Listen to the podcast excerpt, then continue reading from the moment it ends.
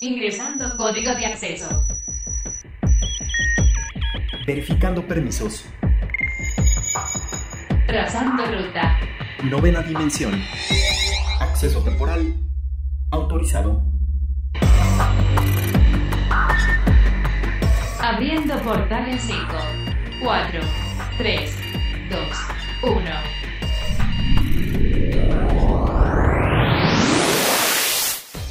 Hoy en la novena dimensión, estos son los datos que tienes que saber. Six Mayor. Entrevista Chunilda. Telefonía Oppo. Live action de Peter Pan y Wendy. Fórmula 1 llega a Star Plus. Hola, ¿qué tal? Bienvenidos a la novena dimensión. Yo soy Carmen y me acompaña en cabina Ryuk. ¿Cómo estás, Ryuk? Hola, Car, ¿cómo estás? Muy bien, un placer saludarlos nuevamente. Recuerden que nos pueden escribir al hashtag novena dimensión o a nuestro Twitter que es arroba carpam13 y arroba Ryuk1505.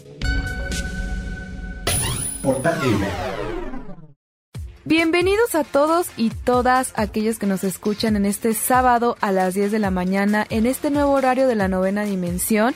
Estamos aquí en una nueva etapa con muchas sorpresas que les tenemos, así que los invitamos a que se queden porque tenemos muchas entrevistas y cositas nuevas que poco a poco vamos a ir descubriendo. Previo y durante el Six Major tuvimos la oportunidad de entrevistar a algunos de los equipos participantes, entre ellos el equipo de G2 que pues bueno básicamente nos platicaron un poco de qué características debe tener un equipo para ser el ganador en este Six Major y qué consideran como un reto más grande, si la comida picante de nuestro país o el Six Major. Así que escuchemos. I mean, I would have I would obviously have to go with Neon.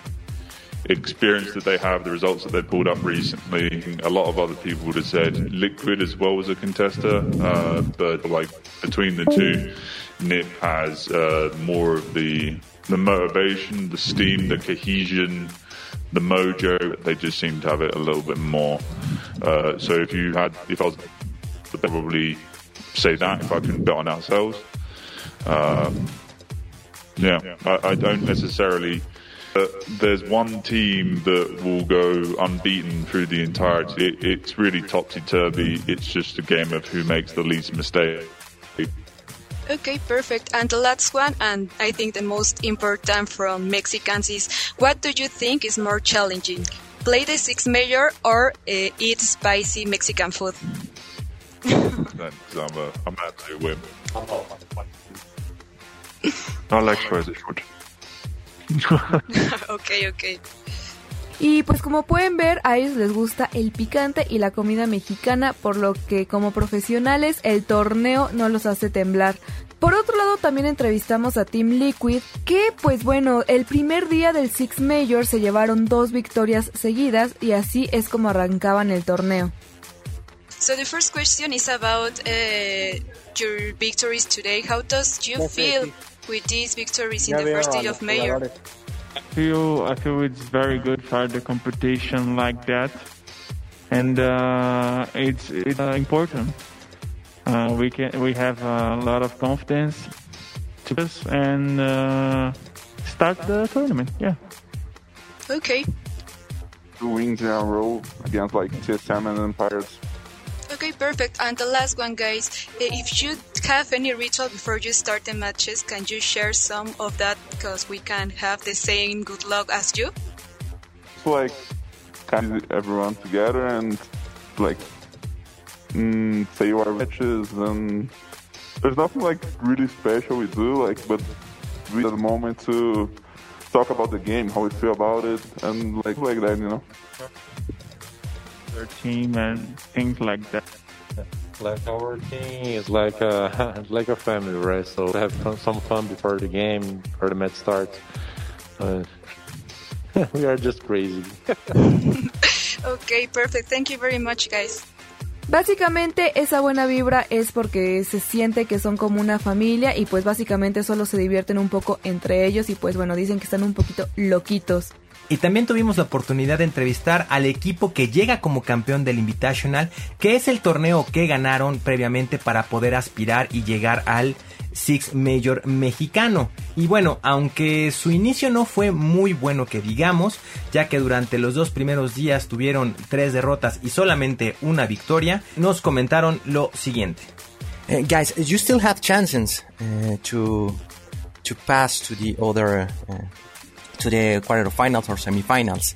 In case you be in the great final in this six major in this Mexican six major, which team do you want to play with? Play with Liquid.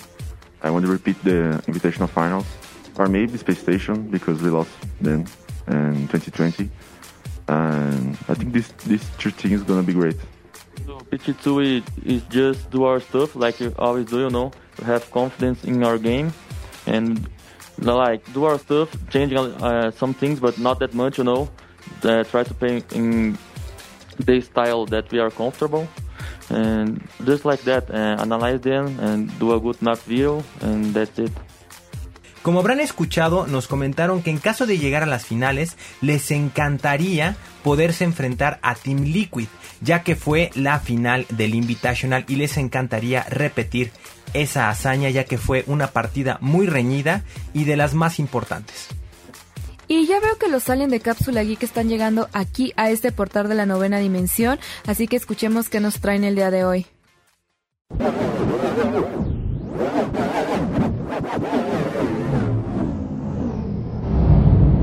Hola Car, hola Ryu, ¿cómo están mis amigos de la novena dimensión? Yo soy Ro, uno de los integrantes de Cápsula Geek, y como siempre estoy feliz de estar aquí con ustedes una semana más para traerles las noticias más relevantes del mundo de la tecnología. Y bueno, para empezar, ¿Alguna vez han visto esas películas de espías donde la ropa de estos se podía camuflar con el entorno, dejando invisible al portador? O incluso hasta en el universo de Marvel es muy común ver cómo el Helicarrier de Shield podía desaparecer a la vista usando el color del cielo. Pues bueno, todo este tipo de tecnología de ciencia ficción poco a poco pareciera que estamos a punto de tenerla en nuestras manos. Por eso les hablaré del pequeño robot camaleón, que como ya muchos sabrán, algunos animales como los camaleones o los pulpos por ejemplo, son capaces de cambiar de color y los patrones de su piel para adaptarse al entorno y camuflarse mejor y esta característica ha sido rescatada para tratar de replicar de forma artificial que aunque ha tenido sus obstáculos, día a día se avanza más en esta tecnología y este pequeño amigo es la prueba perfecta,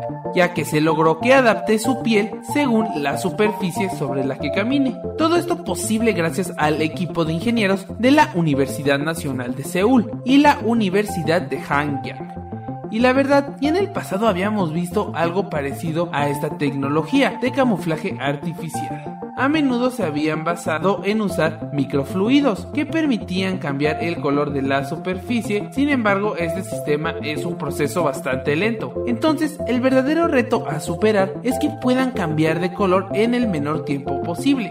Pero para lograr este objetivo, estos ingenieros surcoreanos utilizaron un proceso alternativo, que se basa en nanohilos plateados y materiales termocrónicos debido a que los materiales termocrómicos se pueden cambiar de color según se expongan a diferentes temperaturas. Y como dato curioso, al parecer al principio querían hacer un pulpo robot, entre otros animales invertebrados, pero al final se decidieron por el camaleón, debido a su forma tan versátil. No me cabe duda que entre más sigan sumergiéndose en esta investigación, cada día estaremos más cerca de conseguir incluso vehículos que se puedan camuflar en cuestión de segundos. Y esto es todo por mi parte, espero les haya interesado esta noticia terrícolas. Ya me voy despidiendo, pero no sin antes preguntarles, ¿qué más se les ocurre que se pueda hacer con esta tecnología? Recuerden que pueden comunicarse con nosotros usando el hashtag novena dimensión en Twitter o a través de nuestra página arroba cápsula geek mx. Igual nos encontrarán en YouTube como cápsula geek.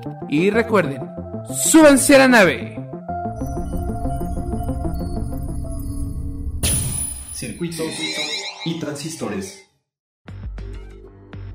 Y bueno amigos, dentro de la industria de los smartphones, la verdad es que ya tenemos una gran cantidad de, de, marcas y modelos, desde los pioneros dentro de este mundo que son Apple, Samsung, uno que otro por ahí de LG, Motorola, pero pues bueno, no, cada vez poco a poco se han ido involucrando nuevas marcas y se han sumado a todo este mundo de la tecnología. Y una marca muy novedosa y que quizás hemos escuchado muy poco es Oppo. Esta es una marca que inició de pronto, apareció y que pues al parecer nos está muy buenas sorpresas, Ryuk. Así es, Car, y bueno, es una marca, como bien lo, lo, comentas, que está apenas iniciando o está llegando al mercado mexicano o latinoamericano y de verdad que ha sorprendido bastante, Car, porque bueno, eh, los que hemos tenido la oportunidad de ver de cerca un celular de marca Oppo, nos podemos dar cuenta de por qué se están volviendo una sensación. Claro, y es que pues recientemente Oppo ha presentado pues tres nuevas tecnologías que están enfocadas directamente en la fotografía, que no sé si ustedes han notado que es algo ya muy importante dentro pues básicamente de las redes sociales, ¿no?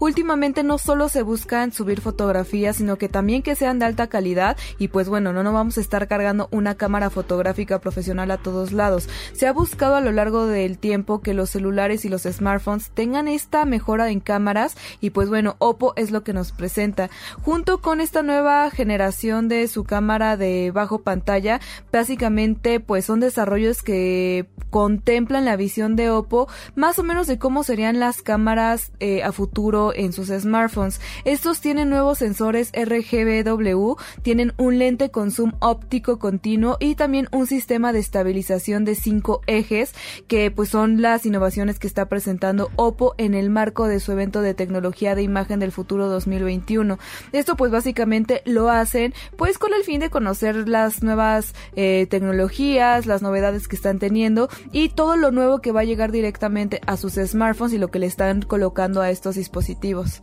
Es algo bastante positivo, Car, porque sabemos que los teléfonos celular con cámaras de alta calidad, de alta gama, se han vuelto ya también pues no nada más en un lujo car, sino también en una buena herramienta de trabajo. Recordemos que incluso ya hay varios festivales de cine que se utilizan o que la base principal es utilizar un celular para poder realizar tu corto o tu pequeña película. Entonces, el hecho de que tengamos esta variedad nueva de este tipo de adecuaciones en nuevos smartphones es obviamente abrir el panorama y tener nuevas herramientas también, cabe mencionarlo, con precios más accesibles.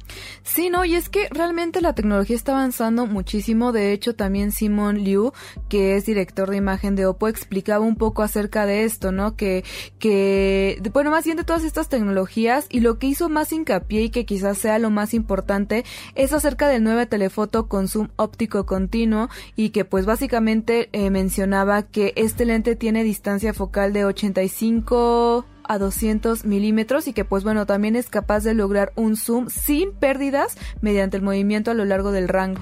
Para que se den una idea más o menos de qué significa 85 a 200 milímetros, es más o menos el rango car de las cámaras fotográficas que tienen en eventos deportivos, que tienen esa gran cantidad de distancia para que los fotógrafos no tengan que moverse del lugar y puedan enfocar desde distancias muy lejanas hasta distancias bastante cortas y sin tener que estarse moviendo ni perder enfoque ni perder calidad en la fotografía. Sí, no, y es que a mí lo que me impacta muchísimo es que el módulo se compone básicamente de dos lentes de vidrio ultra delgados y de alta precisión y que también tienen otro sensor que es de magnetoresistencia que es pues que es para que el movimiento sea preciso y estable y que además el motor del eje guía permite que el movimiento pues eh, se estabilice, ¿no? Esta tecnología también pues mencionaban que está a la par de los lentes de las cámaras de DSLR, o sea, me parece impactante que ya un nuevo teléfono tenga tanta tecnología y que incluso se esté comparando con cámaras profesionales, ¿no? Creo que estamos hablando de toda esta evolución que les comentaba al inicio,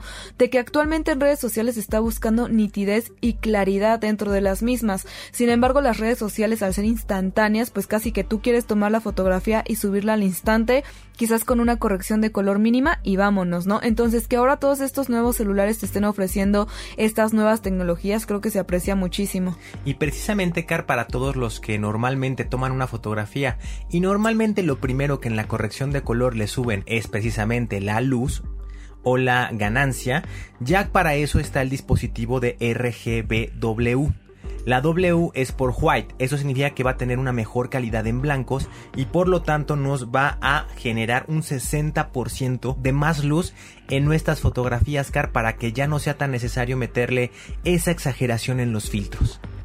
Así es, Ryuki. Pues bueno, ya finalmente la última innovación de Oppo que presentaron pues directamente en su nuevo sistema de estabilización de cinco ejes eh, es que eh, es que va a incorporar elementos mecánicos para compensar la vibración a la que se somete el sensor y el lente en ciertas situaciones de mucho movimiento, no ya sea que está saltando, corriendo, caminando, etcétera. Y pues ya de esta manera este sistema va a compensar el 65% de la vibración e incrementar 3.5 veces la precisión de los disparos. Entonces con esto casi que vas a poder ir corriendo y tener una muy buena imagen. Y recuerden que estamos hablando de un teléfono móvil, no estamos hablando de una cámara portátil ni una cámara de ningún tipo. Es directamente dentro de un teléfono y que pues bueno, yo en lo personal cuando vi esta marca sí me puse un poco en duda porque pues desconocía el nombre, ¿no? Muchas veces a veces lo desconocido asusta y por los precios que está manejando en este momento, lógicamente yo me imagino que por lanzamiento, que tenga luego de pronto tantas innovaciones y tanta tecnología te hace pero ya leyendo las especificaciones yo sí le daría el beneficio de la duda.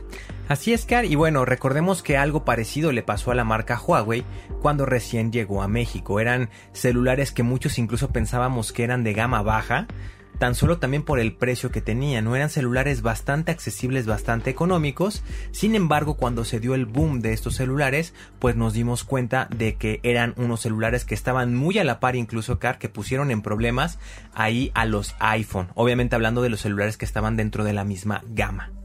Así es, no sé, eh, Huawei tuvo un despunte muy fuerte y pues bueno, no, al parecer también Oppo está haciendo esta tirada y yo creo que más que a veces preocuparnos por la marca, realmente preocuparnos cuáles son nuestras necesidades, ¿no? A veces tenemos ciertas características muy precisas que estamos buscando en un dispositivo y creo que a veces es bueno eso, siempre sí informarte porque pues sabemos que cuando llega una marca nueva, pues sí causa esa duda, ¿no? Como que quizás averiguar un poco más en el mercado, incluso en otros países, porque aunque sean, por ejemplo, nuevo en México, eso no significa que en otro país sea también totalmente nuevo, ¿no? También investigar si en otros países cómo funcionó, cómo se han sentido los usuarios con estos dispositivos y, cómo han rendido, ¿no? Creo que también es válido y pues bueno, yo después de leer todo esto y de platicarles al respecto, yo le voy a dar el beneficio de la duda y en una de esas amigos me ando aventando por uno de estos dispositivos. Ya les contaré más al respecto, pero los invito a que ustedes nos escriban al hashtag novena dimensión si ustedes ya conocían la marca o si incluso ya han tenido la oportunidad de tener uno en sus manos o tienen uno propio para que nos platiquen cómo ha sido su experiencia.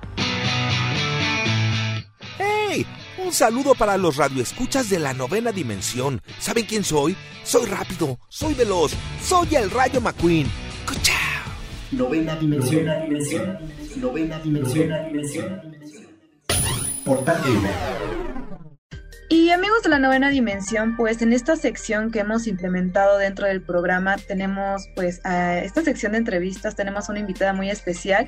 Ella es Chunilda, que seguramente ustedes ya conocen y que pues bueno, ella es caster de esports y viene a platicarnos un poco más sobre su, profesión, su trayectoria y cómo es todo este mundo de los esports. Hola Chunilda, ¿cómo estás? Bienvenida.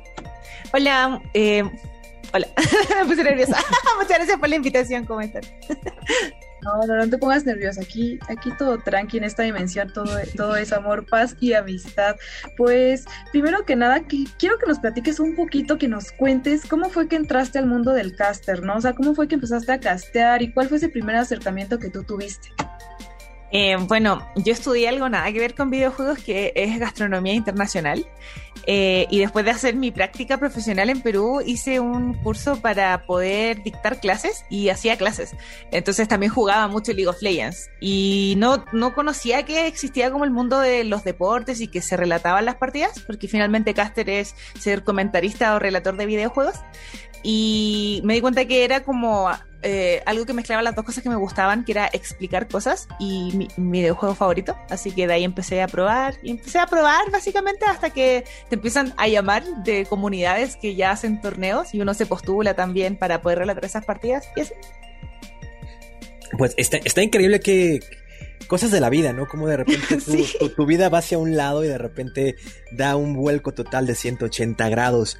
Chun, cuéntanos un poquito, ahorita comentaste tu juego favorito que es League of Legends. Sí. Entonces yo creo que todos los gamers que nos están escuchando aquí en esta dimensión, en la novena dimensión, les gustaría saber cuál es tu personaje favorito, qué línea juegas y obviamente eh, qué nivel tienes, obviamente también. Eh, a ver, juego ADC, eh, pero mi campeón favorito del LOL es Jarvan Cuarto. Me gusta mucho su historia, él como personaje me gusta mucho, así que también lo juego bastante en la jungla. Eh, lo máximo que he llegado ha sido maestro, pero cuando me vine a México dejé de jugar harto tiempo porque estaban desactivadas las clasificatorias y ahora ya no juego mucho clasificatorias. Siento que disfruto más el LOL mirándolo que jugándolo. Y, pero igual juego. Ahora, no sé, dos taloneros, platino, algo así, pero eso. Ay, mi main en la línea es Caitlyn. Soy como TP Caitlyn. Ok. Supongo que ahorita ya juegas más como por hobby, un poquito más tranquilo, ¿no? Es que cuando se convierte en tu trabajo, eh, a veces en tus ratos libres quieres hacer otras cosas. O sea, hay veces en que tengo muchas ganas de jugar LOL, sobre todo cuando veo un buen partido de League of Legends profesional, digo, hoy me jugaría un LOLcito porque como que ves lo bien que se puede jugar y es como que te dan ganas de jugar así. Pero ya no tanto como antes, siento que ahora disfruto el juego de manera distinta, me gusta más mirarlo como para aprender, como más la estrategia. Ya no me dan tanto las manos como antes, pero igual no sé, quizás por falta de tiempo también. Ok, eh, también otra cosa. Eh, ya en el mundo eh, de los esports, que es un mundo que ha crecido inmensamente, sobre todo a partir de esta pandemia. realmente sabemos que tú estás en la LLA. ¿Cómo puedes comparar este nivel que ya se está jugando en Latinoamérica con los niveles, por ejemplo, en, Europa, en Estados Unidos? ¿Qué tanto estamos cerca o lejos en Latinoamérica? Mm, yo creo que vamos bien encaminados. Siento que hemos ido creciendo siempre. Los números han ido subiendo relativamente con el paso de los años y de los meses. Así que yo creo que vamos bien con respecto a eso, pero creo que somos una industria todavía muy nueva. Si nos comparamos con Asia, por ejemplo, en China y en, en Corea, se juega y se vive en los esports de televisión abierta desde hace muchos años. Y en ese sentido creo que todavía no está muy inmerso en Latinoamérica el concepto de ser gamer profesional Creo que hay algunas personas que todavía lo ven como algo que no se puede concretar, entonces creo que en ese sentido todavía somos muy pequeñitos. Las personas que son, no sé, jugadores, coach, generalmente fueron primeros jugadores y después se empezaron a formar académicamente para ser entrenador o para ser psicólogo deportivo o etcétera. Entonces creo que todavía nos faltan bastantes años para que primero se incluyan más marcas, por ejemplo, o, o sponsors que quieran apoyar la escena de los esports y que se haga más conocida. Eh, y por el otro lado, también creo que tienen que haber más eh, profesionales que, que hagan crecer la industria. Creo que en ese sentido todavía somos muy nuevos, a diferencia de Europa, Corea, así. Claro, y no sé cómo tú veas Chun, pero también siento que quizás está un poco desequilibrado, ¿no? De pronto vemos equipos que ya tienen como muchos patrocinios, que incluso están comprando jugadores, etcétera, y hay otros dentro de las mismas ligas que no tienen ni patrocinios, eh, apenas quizás tienen, están seleccionando algunos jugadores. ¿Tú cómo ves que pues las reglas dentro de los esports están, ¿no? Porque creo que también hay algo que se ve muy notorio, que son todas estas diferencias en cuanto a los equipos, los coaches, etcétera. Mm, manteniendo el punto que te dije anteriormente, creo que hay que sumarle el tema de la inversión. Eh, al fin y al cabo es un deporte y generalmente son empresas que son casas deportivas también y necesitan, claro, tener patrocinadores, necesitan eh, hacer el sueldo de los jugadores aparte de lo que aporta Riot Games. Por ejemplo, en otras regiones se juega por sistema de franquicias, donde cada franquicia ve cómo hace su dinero eh, para, para tener ellos extra y Riot no les da absolutamente nada, o sea, es como lo que se hace por eh, lo que la gente compra en, skins, en, no sé, las camisetas, en todo ese tipo de cosas. Entonces siento que en Latinoamérica todavía se está aplicando el tema de que Riot ayuda a los equipos, entonces importa el plan de trabajo que tú le muestres a Riot. O sea, cuando recién se formó la LLA, se hizo un proceso de selección, muchos equipos postularon y se eligieron los mejores planes de trabajo, porque finalmente Riot da una, ayuda a estos equipos para que se puedan financiar y podamos armar la estructura de eSport, pero como te digo, todavía estamos muy atrasados. No sé si el sistema de franquicias sea la, solución tampoco para que nos empiece a ir bien internacionalmente. No personalmente no creo que vaya por ahí, pero sí creo que todavía estamos muy pequeñitos y todavía no estamos intentando eh, solventar entre todos, entre comunidad, que los eventos de cosplay, los casters, los streamers, que también muchos streamers ayudan eh, a la difusión de los esports en los respectivos juegos. Entonces, no sé, creo que recién estamos formándonos y todavía estamos en el proceso que tenemos que apoyarnos entre todos. Eh, esto que estás comentando es muy interesante en cuanto a los sponsors, las franquicias. Yo también creo que las franquicias, mm, no sé, no sé qué tan viable sería. Eh, pero por ejemplo, ya se está empezando a abrir una pequeña ventanita en el aspecto de que hablándote, al menos aquí en México, ya hay varios equipos profesionales de la Liga MX que ya se están aventando a abrir la ventana de esports, ¿no? Ya tenemos equipos como América, como Chivas, Cruz Azul, eh, como otros. incluso jugadores independientes, ¿no? Tenemos el caso de Miguel Ayun que ya tiene ahí está un acuerdo logró con FIFA para que su uniforme de, su equipo de, esports se pueda desbloquear. ¿Tú crees que esto sería mucho más factible, mucho más rápido para que podamos crecer un poco más? Eh, la verdad es que sí, yo lo considero un gran aporte porque ellos ya vienen con una estructura deportiva hecha que se ha creado hace bastante en el fútbol y si bien eh, no, algunas partes no los consideran como deporte aún, los esports son deporte, entonces creo que ya venir con esa estrategia eh, de plan de trabajo para aplicar a los jugadores me parece que está mucho mejor formada y estaría bueno sacar lo mejor de, ese deporte. Eh, hacia el nuestro. Pero realmente creo que tiene que haber un conjunto de las, de las dos cosas, o sea, tienen que estar bien, ¿cómo es la palabra? Tienen que estar bien con el dato de con qué persona hablar. Por ejemplo, no es que venga cualquier jugador promedio de League of Legends y te diga yo te voy a, ayudar para que tú hagas tu equipo de eSport. O sea, creo que directamente, por ejemplo, el Real Betis, que también tenía un equipo de eSport, ir a hablar con Riot y preguntar con qué persona me puedo asesorar. Ahí está la palabra. Tienen que asesorarse finalmente con alguien que ya tenga la cultura de eSport y poder hacerlo de manera profesional. Si finalmente eh, hay que pensar que es un nicho que viene de donde todos estábamos en un computador jugando. Todos partimos en esto en un computador jugando. Entonces, que, insisto, que se venga a meter gente que ya viene de un rubro profesional, ya sea deportivo, administrativo o del área que sea, mezclarlo bien con buen asesoramiento de alguien que ya tenga experiencia en los esports. Eso. Claro, es que pues poco a poco vamos ido creciendo y que pues al menos en Latinoamérica es un tema pues relativamente nuevo donde tanto jugadores, casters, coaches poco a poco se han ido involucrando y pues platicando un poco más dentro de pues de ser caster, eh, alguna recomendación para todas aquellas personas que pues quieren empezar, ¿cuál es el primer paso que tienes que dar como para empezar a digamos a pues no sé, a dar tus primeros pasos dentro de este mundo que pues también necesitamos casters dentro de pues todas estas ligas nuevas que están surgiendo. Eh, bueno, primero que les apasiona el juego, yo creo que eso es fundamental porque te tiene que emocionar genuinamente el, juego. Y para mí ser caster eh, une un montón de factores, tipo no solamente tienes que ser buen locutor, también tienes que tener conocimiento del juego, tienes que estudiar cómo funciona el juego, el juego constantemente va cambiando, las personas a veces se cuestionan quién es el que está ahí en pantalla, quién es el que le está dando la voz, entonces tratar de hacer tu contenido para que la gente también te conozca y te involucres también en el, como en el mundito de los esports. Entonces para mí puedes partir por cualquier lado, pero lo importante es siempre la mejora continua, escucharte cuando empieces a narrar o tomar una partida así ya de lleno dices, ya quiero intentar relatar, escuchar a alguien que te guste como relate, ponerle play a la partida e intentar tú improvisar y escucharte, voy a mejorar esto y así ir encontrando tu propio estilo, porque al final eh, hay algunas personas que valoran en el caster cuando es como más serio, deportivo y se viste con traje, y hay otras personas que valoran al más al caster que es como que tiene personalidad y mete su personalidad quizá de influencer, meterla en el casteo, entonces yo creo que depende de lo que a la persona le guste escuchar en el casteo, porque es súper diverso. Oye, y, realmente eh, en un juego tan complejo como lo es League of Legends, ¿no? Lo que, los que tenemos la oportunidad de jugarlo, sabemos que es un juego... Eh, sí es complicado, la verdad, al principio, cuando te avientas al, mundo de, League of Legends, al menos yo en lo personal me intenté meter, lo dejé un rato el que dije no lo entiendo y después ya me metí. ¿Qué tan complicado es decir todas estas eh, reglas, explicarlas en un momento rápido? Porque obviamente no puedes dejar que, te gane la partida, no hay acción, de repente tienes que decir, bueno, ya se lo llevó el dragón y el dragón significa esto, esto, esto, esto y vámonos de repente a la partida. ¿Qué tan complicado es eh, los ritmos con las reglas?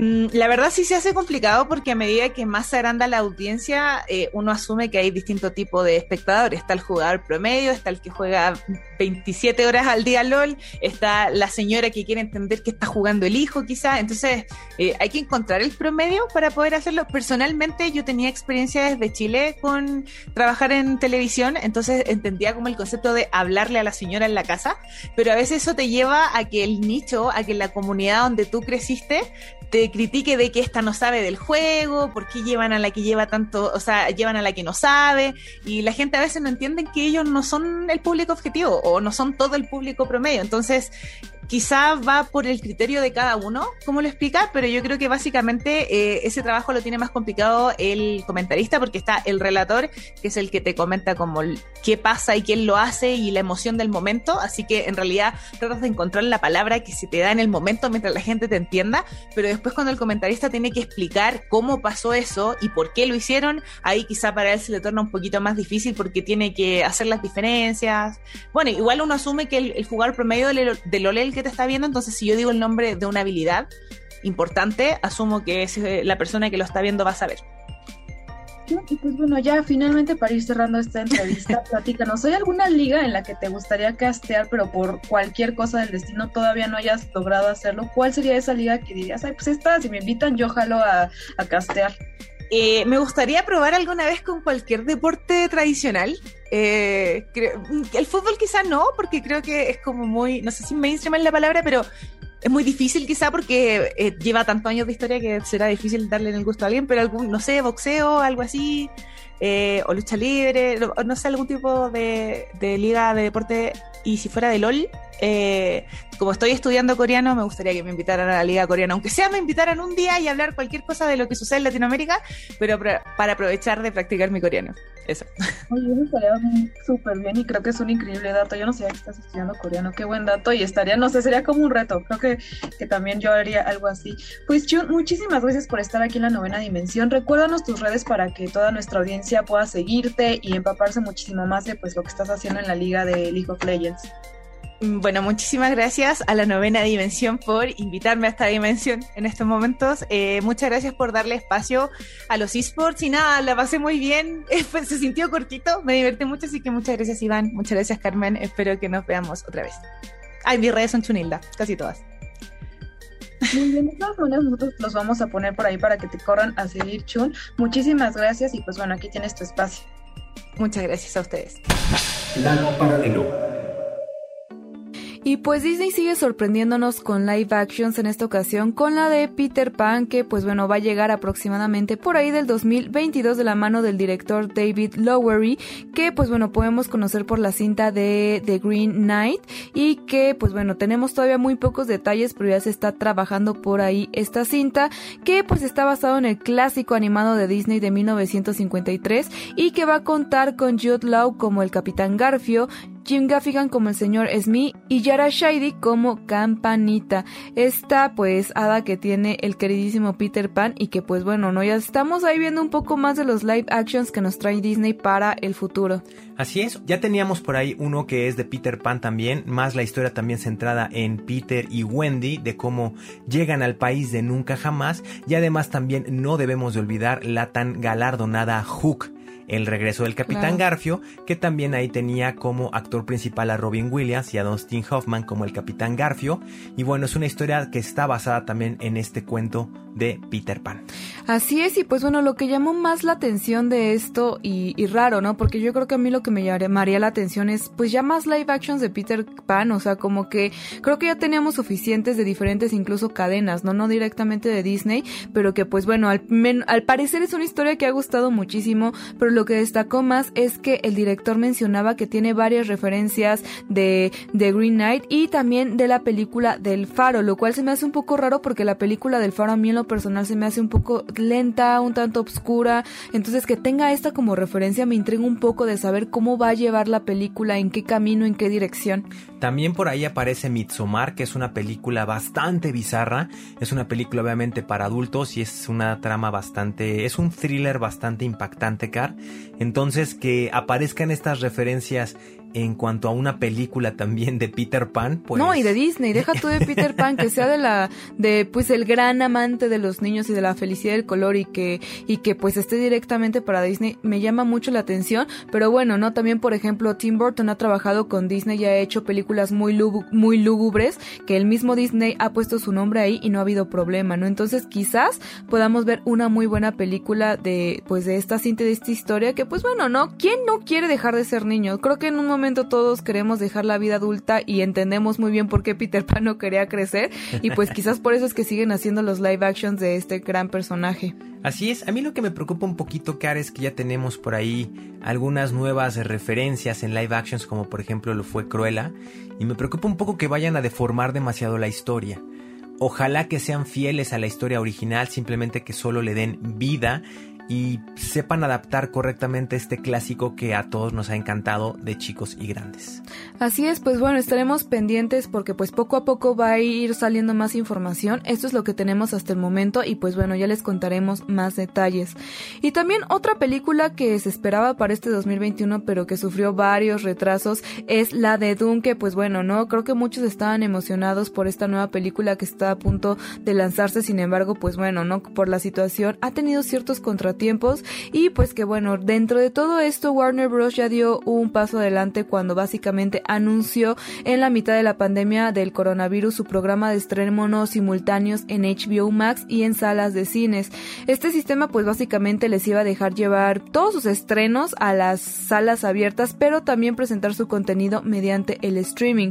Lógicamente pues esto es algo que no se ve mucho amigos que apenas estamos como acostumbrándonos a esto y hubo varias críticas por parte de los autores, con este Christopher Nolan o con Patty Jenkins, dejando pues eh, caer quizá, dejando pues caer sus comentarios. Sin embargo, el director de esta película, Villeneuve, y pues a partir de esto, ya desde un inicio, el director de esta película, Villeneuve, de, pues digamos que pues le cargó un poco la mano a la plataforma de streaming y pues alegando un poco que pues no era justo que una película como la suya tuviera que verse dentro de televisión, lo cual a mí me parece un poco extraño, punto número uno, porque pues estamos en una, en una situación complicada de pandemia y punto número dos, eh, creo que a veces el cine está sobrevalorado, ¿no? En el aspecto de que quizás no todos tenemos la misma visión del director y poner esa excusa, digo, ya hay pantallas 4K en casa de muchas personas y creo que darle esa flexibilidad y esa opción a las personas de verlo en streaming, creo que eso es una decisión del espectador. Yo creo que la queja, Car, más que en cuanto a la calidad de video y de audio, porque sabemos que en efecto en muchas casas o la gran mayoría ya de personas que son amantes del cine tienen una pantalla 4K o incluso ya por ahí que ya tenemos las 8K, yo creo que va más allá en cuanto a la recaudación, Car. Yo creo que también va por ese punto en el aspecto de que pues sabemos que las recaudaciones millonarias que se estaban generando por estrenos de película en salas y en pantallas de cine no va a ser la misma que si la presentas en una plataforma de stream, ya que en la plataforma de stream, con que seas eh, pues con que estés suscrito al canal vas a tener acceso a menos que lo quieras desbloquear o que lo quieras eh, ver realmente en estreno y cobres un poco más. Lo tuvimos como por ejemplo en los estrenos con otras películas como Black Widow o como incluso Cruella de Vil en Disney Plus, que ahí si querías ver el estreno de inmediato tenías que pagar una cantidad de aproximadamente 300 pesos más, más o menos. Para lo que mucha gente, seamos sinceros, dijo, me, mejor me espero a que la desbloqueen y con eso es más que suficiente. Yo creo que a Villeneuve lo que le preocupa es más que nada ese punto de las recaudaciones. Sí, y es que es irónico porque, por ejemplo, la contraparte de todo esto eh, eran los directores del Escuadrón Suicida como James Gunn, que pues él tenía una opinión muy diferente, ¿no? Que él pensaba que lo importante era la película y no precisamente pues en la pantalla en la que se proyectara. Entonces que pues siempre y cuando se pudiera como difundir, pues que, que no había problema, ¿no? Entonces pues bueno, esto ha sido una situación complicada tanto para la película como para la, la situación del cine en sí, pero bueno, creo que eventualmente tenemos que adaptarnos, tenemos que evolucionar, eh, salir un poco de, de lo convencional, ¿no? El cine es algo que siempre ha sido muy convencional, muy artístico, pero que pues no sé si desafortunada o afortunadamente las plataformas de streaming están creciendo muchísimo y bien o mal ya sea que se cree contenido exclusivo para estas plataformas o se transfiera directamente a ellas, pero es un hecho y algo que ya está sucediendo. Entonces entiendo la frustración, entiendo, entiendo ambas partes, sin embargo pues bueno, ¿no? Pronto vamos a ver toda esta situación de, estrenos en plataformas de streaming y es algo que estamos en ese proceso de evolución, ¿no? Río creo que eventualmente se va a ver, pero entiendo un poco también el concepto de esta visión que tienen los directores. Sin embargo, yo creo que hay que ser un poquito más flexibles. Y hablando de plataformas de Streamcar, tenemos una gran noticia también que darles, que es que a partir de la siguiente temporada vamos a tener que Star Plus, que sabemos que es una nueva plataforma o era la plataforma de Fox, pero que también obviamente Disney ya adquirió a Fox, por lo tanto vamos a poder ser testigos de la Fórmula 1 a través de esta plataforma de streaming. ¿Tú cómo ves esta situación, Ryu? ¿Crees que afecte o beneficie directamente a la Fórmula 1? Yo creo que va a beneficiar mucho, Car, porque antes de que Fox adquiriera los derechos de la Fórmula 1, lo tenía, digamos, eh, una misma plataforma que ellos tenían, que era el canal Fórmula 1. Y era un canal mucho más accesible para la gente cuando Fox adquiere los derechos, no nada más es que van a pasar por televisión de paga, sino que tenías que adquirir los canales de Fox dentro de tu canal, dentro de tu servicio de televisión de paga, tenías que pagar mucho más para poder tener acceso a la Fórmula 1 y eh, porque si no en televisión de paga convencional solamente tenías derecho a unas cuantas carreras al año. Por lo tanto, y ahora también, Car, eh, si estás lejos o no estás en casa porque fuiste a hacer súper o porque tuviste que ir a hacer cualquier otra cosa, desgraciadamente por la aplicación de el celular no se pueden ver las carreras. Así que esta adición a Star Plus es muy benéfica porque ahora sí desde cualquier dispositivo móvil vas a poder seguir la Fórmula 1 siempre y cuando seas obviamente aficionado del automovilismo.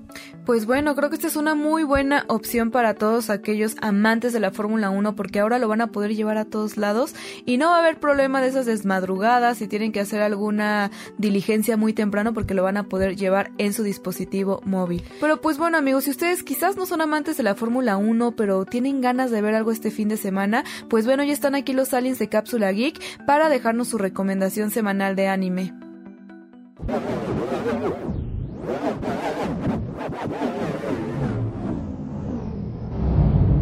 Hola Carola Ryu, ¿cómo están el día de hoy? Yo soy el alien Eduardo y para mí es un gusto enorme estar de regreso en la nave de la novena dimensión. El día de hoy crucé varias galaxias para venirles a recomendar un anime que es de otro mundo, literal. Su nombre es Drugstore in Another World o en español Farmacia en otro mundo. La lenta vida de un tramposo farmacéutico. Este anime es otra interesante propuesta de esta temporada de anime. Por ahora solo lleva 6 episodios. Aquí te cuento de forma breve cómo nació y de qué va la historia. Inicialmente comenzó como una novela ligera japonesa escrita por el reconocido escritor Kenoji. Esto desde 2016 hasta el 2020. Sin embargo, gracias a su popularidad, se empezó a adaptar a serie de manga en 2018, la cual fue todo un éxito como era de esperarse. Tras conseguir miles de fans, el autor aseguró que su historia llegara a serie de anime, la cual acaba de estrenarse en julio de este año. La historia gira alrededor de Reiji Kirio, un esclavo corporativo que no hacía más que ser explotado en su empresa Godín con mucho estrés y problemas económicos. Un día cualquiera, volviendo a casa del trabajo, cuestionándose su propia existencia y con ganas de tirar la toalla, entra de repente tras cruzar su puerta a un bosque desconocido que parece tal cual otro mundo. Él inmediatamente sospecha que esta situación se debe a que reencarneció en una tierra totalmente desconocida y que parece fue sacada de un libro de fantasías medievales. Lo más interesante es que descubre que ha aparecido en estas tierras con dos habilidades muy resaltantes, un gran entendimiento analítico y una creatividad impresionante para el descubrimiento médico, por lo que pone en práctica sus maravillosos dones para crear todo tipo de pociones que ayuden a los habitantes de este mundo. En pocas palabras, este anime se trata de una amigable historia de cómo llevar una vida farmacéutica en otro mundo. Una trama sin gran complicación perfecta para los amantes del género slice Slice of Life, que son este tipo de historias que hablan de la vida cotidiana sin problemas graves y que más bien buscan relajar y dar confort al espectador. Lo recomiendo si buscas algo diferente y sobre todo tranquilo. Tiene 6 episodios y sale un nuevo episodio cada semana. Lo puedes ver en el servicio de Crunchyroll. Si todo esto te resultó interesante, no olvides ver Drugstore in Another World y contarnos qué te pareció. Puedes comunicarte con nosotros a través del hashtag Novena Dimensión en Twitter o en nuestra página arroba Cápsula Geek MX o también en TikTok donde estamos como Cápsula Geek. Y recuerden, súbanse a la nave.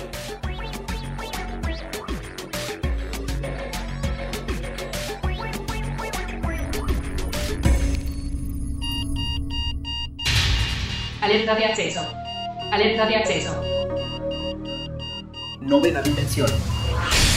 Novena dimensión. Alerta de acceso. Alerta de acceso. Acceso temporal. El portal está comenzando a sonar y eso quiere decir que ya está por cerrarse. Nosotros nos escuchamos mañana en punto de las 6:10 de la mañana. Bye. 3, 2, 1. Cerrando portal. Novena dimensión. Novena dimensión.